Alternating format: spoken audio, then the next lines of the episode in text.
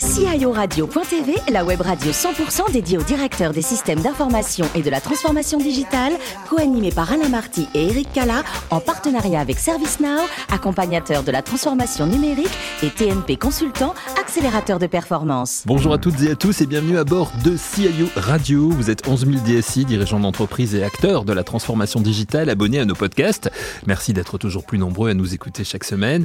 Bien sûr, vous pouvez réagir, je vous invite à le faire sur nos réseaux sociaux et notre compte Twitter CIO Radio-du-bas TV.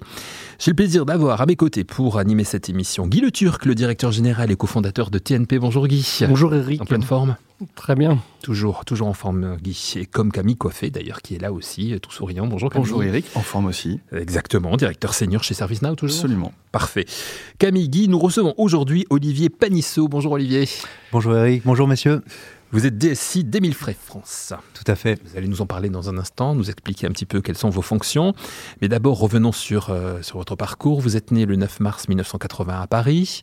Euh, Parlez-nous de votre formation et de votre motivation d'étudiant. À quoi vous vous destiniez à ce moment-là avec, euh, Vous avez fait un BTS d'assistant technique euh, ingénieur, mmh. une licence industrielle, puis une maîtrise de management des entreprises et un master en management de la distribution, hein, c'est ça? Tout à fait. Ouais, voilà, un parcours bien complet. quoi. Bien, euh, jusqu'à Bac plus 3, les sciences m'intéressaient énormément. Et euh, à force de rencontrer des personnes qui étaient euh, avec des profils scientifiques, je me suis rendu compte qu'on passait à côté d'un pan complet du fonctionnement d'une entreprise. Donc j'ai demandé une dérogation. En France, c'est comme ça que ça se passe à l'université. Et en plus, on est en boursier, donc on demande vraiment une dérogation pour changer et passer de l'autre côté. finance, marketing, communication, gestion. Mmh.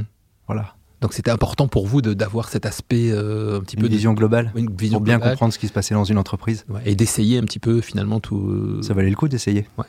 ce que vous avez fait hein, justement, puisque vous avez fait euh, toute votre carrière, en tout cas jusqu'à maintenant, au, au, sein du groupe Émile Frey. Est-ce que vous nous, pouvez nous le présenter ce, ce groupe Émile Frey? Oui, euh, le groupe Émile Frey, c'est un groupe familial suisse.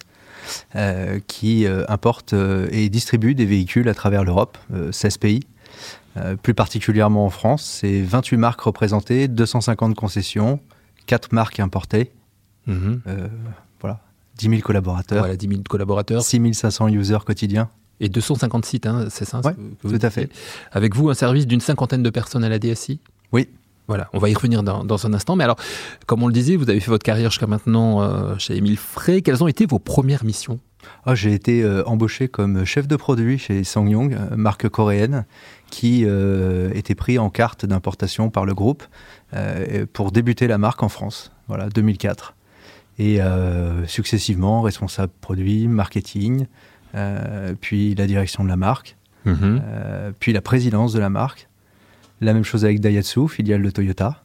Voilà. Et puis ensuite, on m'a challengé sur une direction projet France, euh, avec le retail, donc les concessions, les sites, les 250 sites et, euh, et l'importation. Euh, et après, courant 2020, post-Covid, des modifications apportées dans l'organisation de l'entreprise. Mmh. Et on m'a demandé de prendre la DSI du groupe. Voilà, ça c'était en septembre 2020. On va y venir, oui. mais euh, Émile Frey, vous nous l'avez dit, ce sont plusieurs marques euh, automobiles. Est-ce qu'on travaille différemment euh, en termes de DSI d'une marque à l'autre? Totalement. On, mmh. se, on, on est euh, directement lié et impacté par les choix technologiques, techniques euh, de chacun des constructeurs. C'est très clair. Donc, euh, j'ai autant de difficultés qu'il y a de constructeurs euh, dans la carte euh, du groupe en France. et les interfaces que l'on peut avoir doivent, in fine, pouvoir fonctionner de la même manière pour les utilisateurs, puisque on parle de concentration, on parle de multimarquisme au sein des concessions. Euh, on ne peut pas avoir non plus une multitude, surtout sur les outils internes. Donc c'est capté, centralisé et euh, utilisé de manière cohérente avec tous nos collaborateurs. On l'a dit, vous prenez vos fonctions donc de DSI du groupe en septembre 2020, donc post-Covid, mais juste avant le, le deuxième confinement. Ouais. Donc ça, enfin, avec une mission précise par rapport à ça, ou ça vous a compliqué la tâche en fait Comment, comment tout cela s'est passé? Non, la mission précise était de dire euh, on va remodeler la DSI, euh, la faire monter au COMEX et euh, la gérer, afin de gérer la data de bout en bout. C'est-à-dire comment on la collecte, comment on la transporte, comment on la sauvegarde, comment on la sécurise, comment on la restitue au bon endroit, au bon moment, au bon interlocuteur. Chez nous, c'est très important. On collecte de la donnée personnelle, les coordonnées des clients. On collecte aussi des informations sur l'usage des véhicules. la maintenance des véhicules. on peut en tirer du prédictif, on peut faire beaucoup de choses. On peut en tirer aussi un CRM, Hmm. Donc euh, c'est important. Et euh, on collecte aussi de la donnée euh, bancaire potentiellement, puisque le leasing est est important. donc toutes ces toutes ces données là, en fait, il faut qu'on puisse les, les, travailler et L'idée a été de dire, on met aussi une couche sécurité qu'on n'avait pas forcément, donc avec un RSSI et une équipe avec un SOC que l'on a déployé avec le groupe euh, partout en Europe progressivement, mais au final assez rapidement. Euh, et puis euh, le DPO qui m'est rattaché aussi. Le leasing, vous l'évoquiez, vous l'avez dit, c'est important, c'est une grosse part aujourd'hui, c'est en, progression ou... Progression constante. Ouais. Un autre mode de consommation de l'automobile. La data, c'est leur dada à Camille et à Guy, donc ils ont quelques questions à vous poser, Olivier. Olivier, oui, la distribution automobile est une activité en pleine, pleine euh, transformation. Hein. Euh, euh, je crois qu'on n'imaginait pas il y a quelque temps pouvoir acheter comme ça un véhicule simplement par, par, à distance, par e-commerce. Aujourd'hui, ce sont des pratiques qui deviennent usuelles. Comment euh, vous accompagnez euh, toute cette transformation de la distribution automobile hein, sous l'angle du numérique?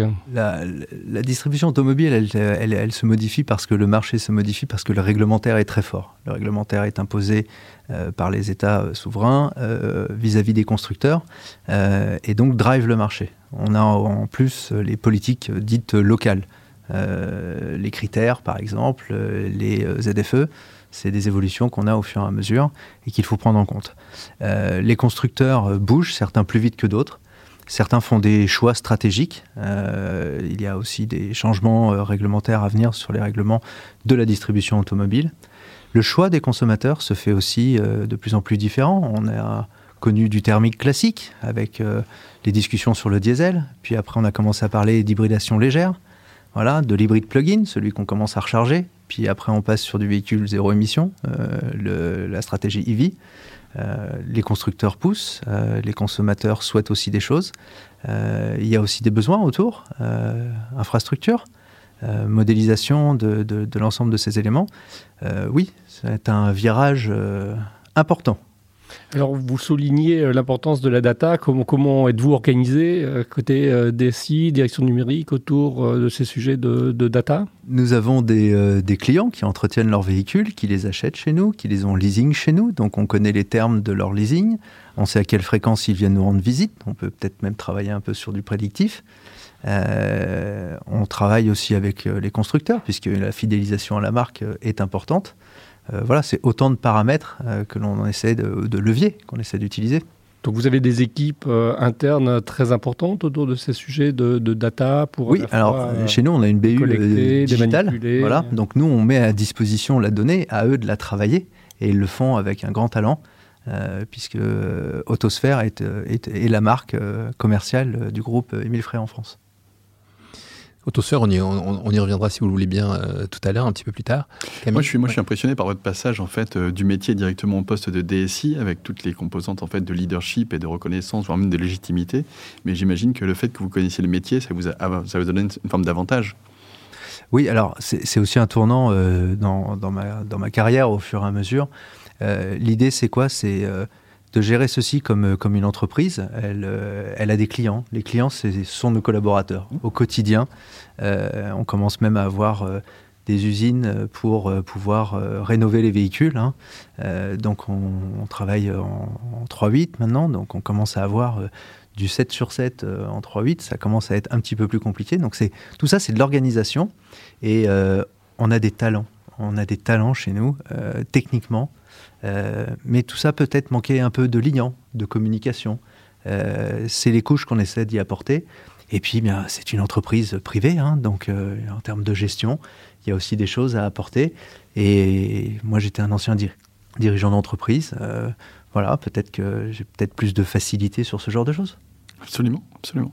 Vous avez évoqué la rénovation des, des véhicules, euh, Mmh. sujet important, si on parle de, de- de RSE, c'est-à-dire que vous allez aussi vers le recyclage, je crois. Alors, il y a une partie, euh, on, a, on a lancé notre première usine il y a un an et j'avais travaillé sur ce projet en tant que directeur de projet, euh, que j'avais euh, en partie copiloté. Oui, il y a une démarche de- dans sa globalité, parce qu'aujourd'hui, on veut standardiser en termes de qualité. On a aussi des labels constructeurs. Donc tout ça, on doit le mettre à niveau et rien de mieux qu'une usine pour processer les choses. Euh, voilà, donc ça demande un peu de logistique, un, un peu de SI hein, quand même euh, derrière pour le, pour le traiter. On traite du lead time, c'est important. Un véhicule d'occasion, euh, tant qu'il n'a pas 30 ans et qu'il est d'une marque prestigieuse, il ne s'apprécie pas avec le temps, il se Mhm. déprécie. Le Mhm. lead time est quelque chose de très très important sur lequel nous avons travaillé. Bien sûr, derrière, il y a une démarche euh, globale de, retail, euh, mais aussi, euh, bien entendu, ça entre dans la politique RSE qu'on peut, peut tout à fait avoir. Oui. Et aujourd'hui, on est en pénurie sur des véhicules neufs. On commence à avoir de la pénurie sur des véhicules d'occasion. On commence à retraiter des véhicules d'occasion plus âgés, plus kilométrés. Mais il y a une demande. La mobilité reste un besoin. Comment vous les gérez justement ces problèmes de- de pénurie? Aujourd'hui Avec difficulté. J'imagine. avec difficulté, puisqu'on gagne notre vie quand on commercialise des Ouais. véhicules à client final. Mm. Euh, si l'approvisionnement n'est pas là, euh, même si on a engrangé des commandes, et euh, heureusement le niveau euh, actuel est plutôt satisfaisant, nous ne livrons pas. Et le marché, et les données du marché, telles qu'elles sortent encore au mois de janvier, sont à des niveaux très très faibles historiques. Camille Et finalement, vous êtes au bon endroit au bon moment parce qu'on est à la période de l'histoire où les véhicules n'ont jamais été aussi technologiques. Ils se manquait un virage. Et vous, vous êtes finalement au carrefour et au bon endroit. Ah, c'est oh, c'est- une question de point de vue. Euh, Hein, dites-moi. Il faudrait que, il faudrait que tout se passe bien. Euh. Voilà, ce, ce mouvement euh, technologique, il va même au-delà. On commence à travailler sur des, sur des sujets. Euh, Aujourd'hui, on parle d'IoT dans les véhicules. Bien sûr. Tout récemment, une marque vient d'annoncer qu'elle sortait un certificat NFT pour ses véhicules, pour les suivre. Il y aura beaucoup de discussions sur ces sujets. Alors justement, euh, quel est votre rapport au groupe euh, en tant que DSI euh, Émile Frey euh, France? Comment s'instaure le dialogue avec euh, l'organe central? Oh bah plutôt correctement. Déjà, moi je les connais depuis longtemps. hein. Après avoir fait plus de 17 ans dans le groupe, il y a une relation. Mais Euh, il y a y des un- choix technologiques, euh, groupes Oui, bien sûr. lesquels, Euh, euh, Le SOC Group fait partie des, des choses que l'on a mis en œuvre depuis, depuis mon arrivée. Alors, j'en étais pas l'initiative, ça vient du groupe, bien entendu, mais avec un vrai respect. La France a un point important, hein, puisqu'on représente à peu près 40% du groupe. Donc, même si on est présent dans beaucoup de pays, le poids de la France est très Ah, Vous avez important. des possibilités d'influencer fait, sur les choix technologiques. Alors, l'idée, c'est pas de- de- d'influencer, euh, l'idée, c'est de dire comment on fait quelque chose intelligemment ensemble. Le consensus. On travaille avec des Suisses. Mais 17 ans, 17 ans dans la même entreprise, vous avez vu les, choses évoluer, évidemment. Ah, les choses ont grandement évolué. euh, ne serait-ce que la représentation de l'entreprise en France, elle a, changé complètement lorsqu'il y a eu euh, en 2017 l'acquisition du groupe PGA euh, qui avait ses 200 et quelques concessions. Ça a été, oui, oui, très, très, très important. Le groupe a vraiment évolué et a choisi de se renforcer euh, dans la stratégie de concentration qu'il peut y avoir euh, et euh, de la représentation. Je crois que M. Frey lui-même croit beaucoup en la proximité avec ses clients finaux. Et le marché de l'automobile, comment il se porte aujourd'hui? Plus d'occasions se vendent que, que de véhicules neufs ou? Le marché du véhicule neuf, on est sur des historiques euh, particulièrement bas. Euh, on prend même pas en référence 2020, qui est l'année de Covid, avec toutes Mm. les difficultés que ça a rencontrées. Mais encore aujourd'hui, on est à moins 25% par rapport à 2019. On est vraiment sur de- du, du très très bas. On souhaite tous que ce soit conjoncturel euh, et que ça ne devienne pas euh, structurel. Maintenant, le- le- la consommation a aussi changé. euh, le mix que l'on peut avoir entre euh, les clients particuliers et les clients entreprises change aussi. La pénurie génère aussi que les immatriculations dites tactiques qu'on a pu avoir jusque- jusque- jusqu'en 2019 euh, n'existent plus. Donc euh, pénurie sur du VO récent. Hmm. Et toute une chaîne se met en place et ça va revenir progressivement dans l'autre sens. Est-ce que vous pensez que l'avènement du véhicule électrique va influencer la distribution? Alors, si- ça n'influence pas directement sa distribution, je peux vous d'ores et déjà vous dire que statistiquement, ça va influencer euh, son entretien. Parce que un véhicule électrique, ça continue à consommer un petit peu de pneumatique, quasiment plus de frein, quasiment aucun fluide. et les interventions dessus se font parfois même complètement à distance. Et la batterie, ça s'entretient, non? Mmh. Alors la batterie, euh, oui et non. Euh, aujourd'hui, on part du principe qu'elles ont des durées de vie entre 8 et 10 ans et jusqu'à 150 ou 200 000 km. Et euh, en l'état actuel, sur un véhicule, hormis un système de refroidissement, il n'y a rien. Pour revenir, euh, pour terminer cette émission sur, sur l'homme, Olivier Panisseau et pas forcément le, DSI, euh, quand vous étiez enfant, vous rêviez déjà d'un boulot dans, dans l'automobile? Vous êtes comblé, hein, du coup, mais vous voyez plutôt quoi Vous, pilote, mécanicien à l'époque? Euh, Je ne savais pas exactement. Ce qui m'intéresse, c'est le produit. Quand vous travaillez sur un produit comme l'automobile, c'est un produit avec une forte valeur ajoutée. c'est la deuxième dépense des ménages, donc c'est important.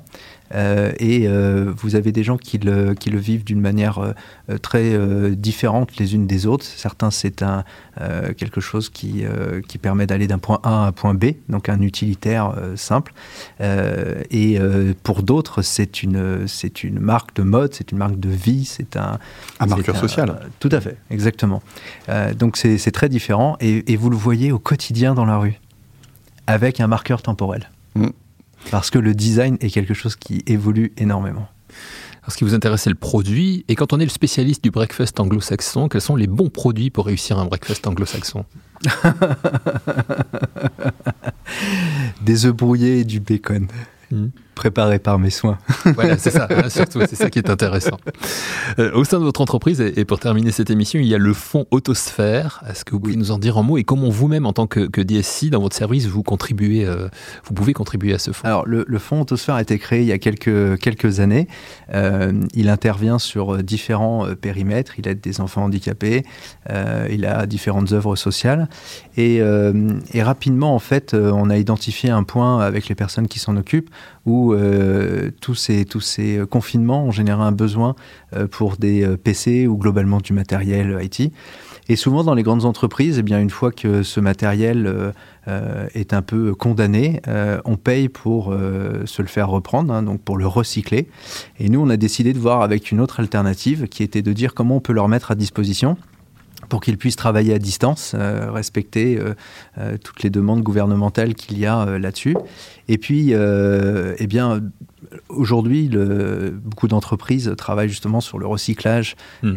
et, la remise à disposition en commercialisation de, produits comme ça qu'on aurait pu croire un petit peu obsolètes. Et il y a des formations pour ça aussi. Donc, on fournit aussi du matériel pour que les jeunes puissent se former pour ensuite travailler dans ces entreprises qui recyclent et qui remettent à disposition du matériel. Donc on a un, double effet euh, cliqué assez intéressant.